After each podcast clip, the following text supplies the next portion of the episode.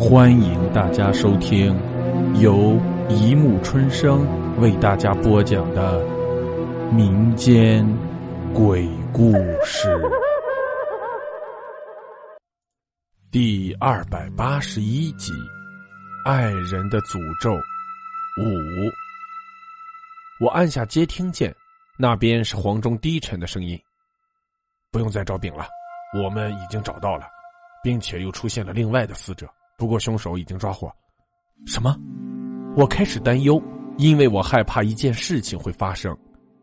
凶手就是丙的小姨子林小燕。我最担心的事情最终还是发生了，但是我不会让事情现在就画上句号。你现在在哪儿？我急忙问道。F 区居民区三栋四楼。我猛地挂上电话，往那里赶去。当我到达现场。搜证科依然还在运作，角落里蹲着一个男人，那个男人看上去很憔悴，胡茬堆满了脸颊，两眼无光，眼神呆滞。不错，那就是我的朋友丙。然后旁边站着小燕，手上被束缚着，怎么回事？我走过去问道。你自己看。黄忠望向屋内，屋内同样躺着一个女人。那个女人胸前被刺了一刀，血已经凝固。什么时候到达现场的你？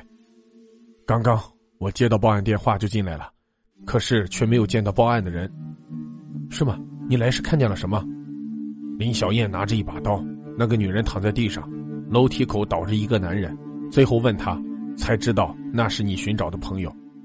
你你在想什么？黄忠看见了我埋头思考的样子。小燕不是凶手。什么？凶手另有其人？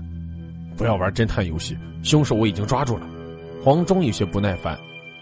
小燕，你告诉我你是怎么杀害这个女人的？我走进小燕。哼哼，晚上我看见这个女人居然在搂着丙，于是我很气愤，等这个贱女人回房间了，便用自己带来的刀杀了她。小燕很痛快的语气。是吗？你是怎么开的门？难道是他自己给凶手开的门？你是面对着那个女人刺向的他，还是在背后刺的他？我追问。谁知道他为什么开门？怎么杀的？我忘了。你不是凶手！我坚定的口气。别瞎闹！黄忠怒视。我可以证明。然后我走向蹲在地上的丙，然后他抬起头，我拿出一份报告，那是从他家里顺手带来的那份检查报告。你认得这个吗？我问：“呃，啊啊！”和我预料的一样，丙马上陷入了疯狂，神志不清，然后眼中露出异样的凶光，死死的盯着我。都要死！他冲过来掐住了我的脖子，让我一下子无法呼吸。不要，不要！我才是凶手！小燕站在后面大哭。黄忠冲上来，将丙一个反扣压在了地上，然后黄忠将这个凶手带走了。剩下小燕站在后面，无休止的大哭。再次遇到小燕，是到精神病院探视一个老妇人的路上，于是我便邀请她到附近的茶餐厅聊了一段。你是什么时候发现并神志不清的？我端起一杯咖啡。他求婚的那一刻，那个眼神我一辈子也忘不了，那张挤满笑容的脸背后藏着令人作呕的虚伪。可是。我并不知道那并不是病。可以告诉我那晚发生的事情吗？我马上意识到自己的请求有些过分。可以，我没有想到他并没有拒绝。你看下这个吧。小燕递给我一样东西，那是一张曾被无数次蹂躏过的纸片。我可以想象捡起这个纸团的小燕是怎样的悲伤表情。我往下看去。上面的字体给我的感觉出奇的复杂，有狰狞，有仇恨，还有解脱。纸上这样写着：“见鬼，他又爱上了一个女人，为什么会变成这样？”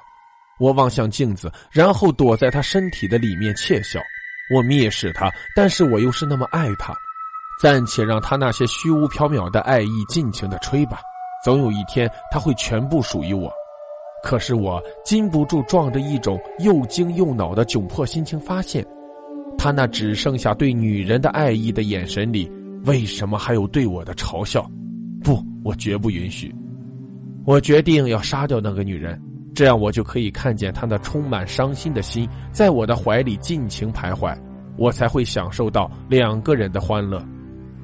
我见到了那个女人，我忍着强烈的自尊跪在她的面前祈求，希望这个女人将我的爱人还给我。可是我只看见了她藐视的眼光。我杀了那个女人。当我看见那个女人疯狂、萎靡、无奈的求助时，我感觉内心充满欢喜，充满对生活的满意。我感谢上天，感谢赐予我如此心爱的人。我为了发泄对那个女人的厌恶，不应该是恨意，我用刀子划破她那雪白的肌肤。他竟然跪倒在我面前，呼喊着救命！去死吧！我怀着对他最后的怜悯之情，用那把锋利的刀。喂进了他那绝望的心脏，然后看见这个卑贱的女人从此消失在这个充满爱意的世界。不，他发现了，他竟然发现那个女人死了。于是我用钱雇来一个男人，我要他向警察撒一个弥天大谎。于是警察竟然相信了。我仍然躲在他的身体里窃笑，从此他就会属于我一个人。不，我错了。他再次爱上了另一个女人，该死的女人，卑贱无比、丑陋不堪的女人！我要将你们赶尽杀绝，直到她属于我一个人。这是第五个女人了。我欢快的庆祝我伟大的胜利。那恶名昭著的风啊，我挺起胸膛，接受你那汹涌澎湃的洗礼。我爱她，可是当我再次站到镜子前时，她却对我说话了。他那充满怒气的眼神化作一道刺骨的冷风，试图将我对他的爱意雪藏。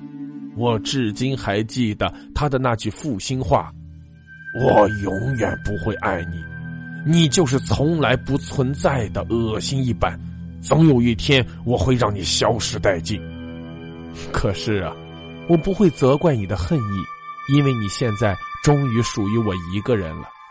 我大笑。那欢喜的结局在我激动的心脏上印上了徽章。不，我从来不属于你。他终于向我宣战了。为什么会这样？他竟然向另外一个女人再次求婚了。我知道这是他对我的嘲讽。他想告诉我，如果要赶走你，就趁现在。你永远不会再次出现在我的噩梦里。我要将你送进永生不复的深渊。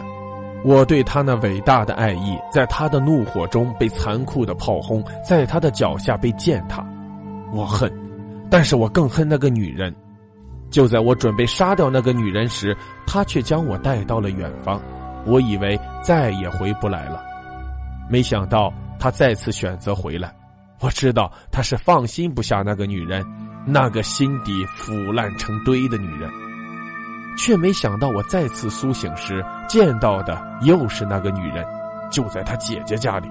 我准备再次操刀杀杀，却没想到我被带到了大街上，然后跟着一个陌生的女人到达了她的地方。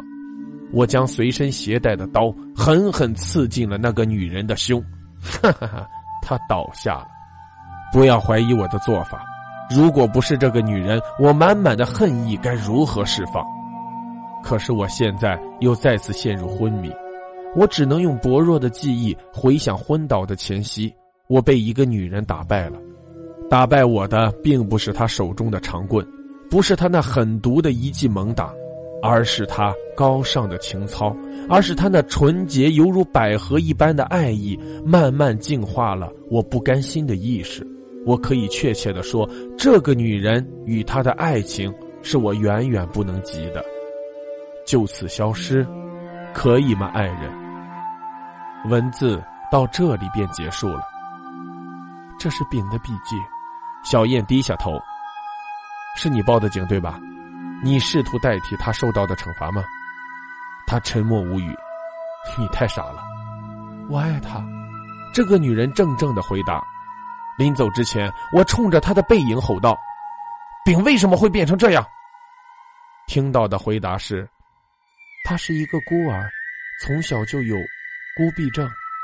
今天我从监狱出来后，便决定到医院探视我这位朋友，丙。